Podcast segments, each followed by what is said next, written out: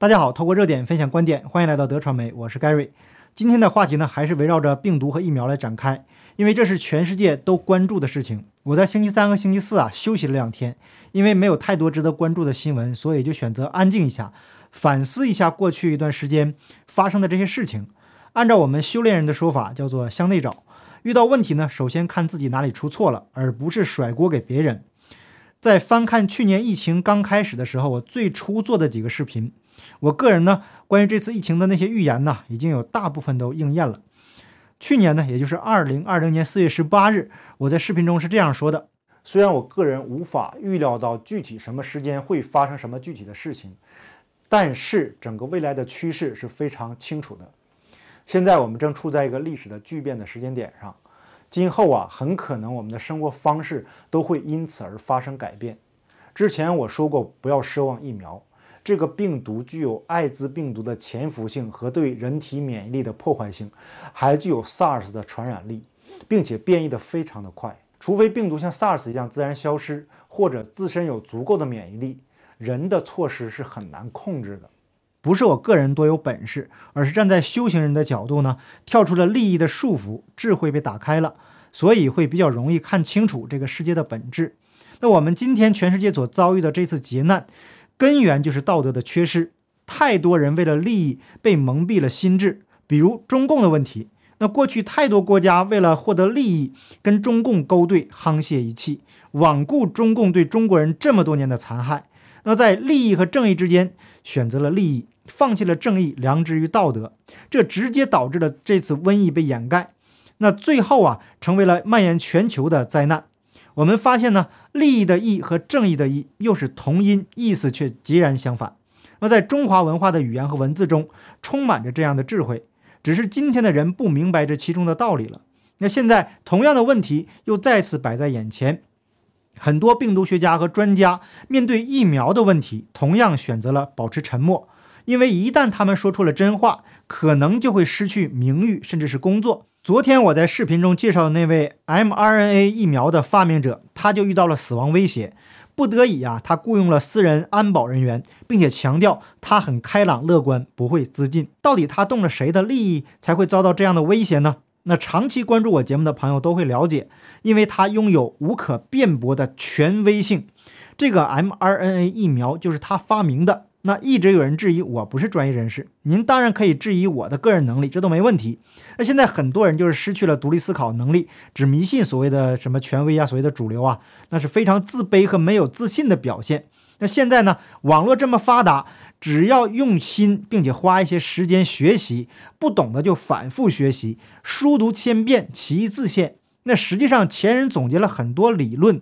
这些理论呢，在当今这个时代来看，学习起来呢，已经变得非常简单了。因为实验报告的部分，前人已经帮我们总结得很完整了。我们需要做的是仔细的阅读。希望有不同观点的朋友啊，您能够自己去网络搜索相关知识，最好用 DuckDuckGo 这样的搜索引擎。那用这个搜索引擎呢，是没有屏蔽资讯的。那用这个谷歌呢，有些资讯是被屏蔽的。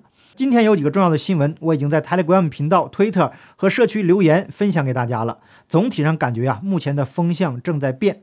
那 CNN 采访美国 CDC 主任瓦伦斯基，他说，完全接种疫苗的人不只会感染病毒，而且还会传播病毒。那尽管疫苗无法阻断病毒传播，他还是强调要提高疫苗接种率，并且说疫苗可以降低重症和死亡率。那现在所有的支持疫苗的人呢，他们的观点也就是这个说辞了。那还有人不知道从哪儿找出的理论，全世界所有人都会感染 COVID。那好，我们就假定这种理论是正确的。翻开现在全世界的 COVID 感染和死亡数据，在我做节目的时候看到的数据是两亿零二百四十三万零五百八十四人感染了这个 COVID。四百二十九万零七百二十八人离世，那这个死亡率大概是百分之二点一。这个二点一的人口又有多少人本身是患有各种疾病的年长人士呢？那大概有百分之八十左右。也就是说，成年健康人士因为感染病毒离世的概率是千分之四。可是每年因为其他各种疾病离世的人又有多少呢？有兴趣的您就自己去算一下。这个疫苗无法确定未来三到五年甚至是更长的时间会出现什么样的问题。那数学再不好的人呢，也能算出这里面的风险和收益。这是非常简单的数学题。那当然了，现在有很多人因为感染这个病毒已经离世，这个就不用我说了。每天全世界各大媒体不停的滚动报道，那或者是鼓励，或者是强迫，那绝大多数的人去要接种疫苗，并且营造出一种气氛，只有疫苗啊才是救命稻草。那当然了，这也没问题，只要数字是真实的、可靠的就可以。但是呢，为什么没有媒体滚动报道一下因为接种疫苗而离世的人呢？也让所有人都知道，接种疫苗也是有风险的。那风险的比例是要多少？让所有的人自己评估是否接种疫苗，给人更多的医疗选择权。那这也是天赋人权的一种权利吧？如果说接种了疫苗就不会传染了，或者说不会再感染口味的病毒了，在这样的情况下，如果不去接种，那可能就是没有公德心了。那现在的问题是，接种与否都一样，不涉及到这样的问题。那今天，《华盛顿邮报》、《卫报》、NPR、CBS、NBS、路透社等多家所谓的主流媒体密集转发报道了美国疾控中心的消息。NBC 干脆就用了美国疾控中心 CDC 内部文件紧急警告：战争已经改变，疫苗未必管用，Delta 变种高度传播。华盛顿邮报获得的美国 CDC 的内部文件估计，截止到二零二一年七月下旬，美国超过一点六二亿接种疫苗的人群中，每周有三万五千名接种疫苗的人出现有症状的突破性感染。那在此情况下，辉瑞公司于七月八日发布声明，计划申请第三剂加强针，以加强防护并应对变异病毒。那美国 CDC 和 FDA 紧急回应表示拒绝。疫苗公司与 CDC 之间的争议就在于，疫苗公司担心随着变异 Delta 流行，疫苗的免疫力下降。公司当然有利润的考量了。那根据七月二十八日辉瑞公布的二零二一年第二季度财报。上半年总收入三百三十五亿美元，同比增长了百分之六十八，其中疫苗销售额占了七十八亿美元，上半年累计销售额一百一十三亿美元，仅此一项累计全年将达三百三十多亿。不知道大家看到这样的数字会有什么样的想法？那第三针渴望成为是其未来疫苗收入的主要来源，CDC 拒绝的理由是什么呢？只有在疫苗总体防护效果下降和疫苗的确无法对付变种病毒时，才考虑打第三针。那辉瑞与 CDC 的争执并未触及到核心问题。实际上，CDC 对口味的 Delta 变种以及疫苗有效性的内部报告外泄之后，公众哪怕不记得这个报告的许多专业词汇，但一定会记住这样的调查报告：七月马萨诸塞州四百六十九起个案中，高达百分之七十四已经。打完疫苗，而且体内病毒量与未接种疫苗的人呢相当。现在呢，即使接种过疫苗的人也很容易传播病毒。我个人在八月三日的节目中就说了，为何疫苗失效？那是不是又提前报道了事实呢？要不是因为 CDC 的数据外泄，所谓的主流还会以减少重症和死亡这样的理由疯狂的接种疫苗。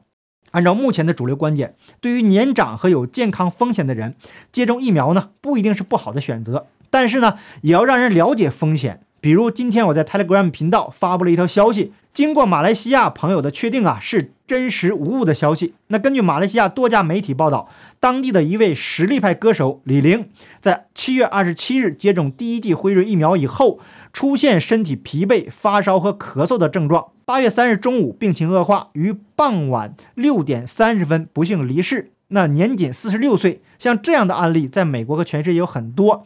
为什么媒体就不报道呢？那我报道这个新闻的目的是希望所有的主流社会能反省一下，对接种疫苗而离世的人做详细调查，确定其死因是在什么样的自然条件下和身体条件下接种疫苗才会出现这样的问题，避免以后再出现同样的悲剧。那在调查结果没有出炉之前，先暂缓全面接种疫苗的计划，只针对有风险的人接种疫苗。那这才是科学和负责任的态度。况且呀，目前这个疫苗无法阻断病毒的传播，接种与否都没有本质上的改变。那如果说真正有效而且能阻断疫情传播的疫苗问世，我一定会在我的频道第一时间宣传，因为能够挽救生命是功德无量的事情。但是现在没有足够的证据证明我们接种的疫苗具有这样的效力，这样并不是说就什么都不做了，应该大力的宣导健康和增强免疫力的生活方式。对于一些不能说的安全可靠的用了几十年的药物。尽快做临床实验。当然，这样会触碰到目前各大药厂的利益，一定会遭到利益集团的反对。但是，人的生命才是最最重要的。罔顾人命而强调政治正确，早晚会遭到报应和付出代价的。那祖媒 NBC 强调，对美国来说最不幸的不是美国人已经进入免疫疲惫期，而是疫情确实成了一场社会战争，打疫苗未必管用。白宫如果采取强制措施让公民打疫苗，这就成了政府与人民之间的战争。那不只是美国呀，全世界强调疫苗覆盖率的国家都面临着这样的问题。在美国 CDC 数据泄露以后，终于无法掩盖接种疫苗更容易感染 COVID 这样的事实。那么接下来会不会来一波甩锅的操作呢？前面我介绍了辉瑞公司已经赚得盆满钵满。那在无法掩盖疫苗问题的情况下，未来不知道利益集团会做些什么。这并不是什么阴谋论，利益集团是现实存在的，绑定在一起的。只要脑子没问题的人都能想清楚。那昨天我在节目中介绍了。福奇竟然在公开的场合赞扬川普的极速疫苗接种计划。那有句话说得好，事出反常必有妖孽呀。回顾历史，全世界只有两种传染病完全消失，其中之一的 SARS 是自己消失的。另外一种我也介绍过，天花，人类历史上第一个用疫苗对抗的疾病，也是第一个从世界上完全消失的传染疾病。从很久的公元前一千一百五十七年，在埃及木乃伊尸体上发现天花，开始散播到全世界。那天花病毒在地球上持续了三千多年呢。当时全世界有十分之一的人死于天花。到了公元前一七九六年发明天花疫苗，一直到约两百年后，公元一九七七年到一九八零年才完全的根除天花。所以，我们真的不能走极端，要做好跟病毒共存的准备。那希望大家都能平平安安的度过这次劫难。好，感谢您的点赞、订阅、留言、分享，我们下期节目见，拜拜。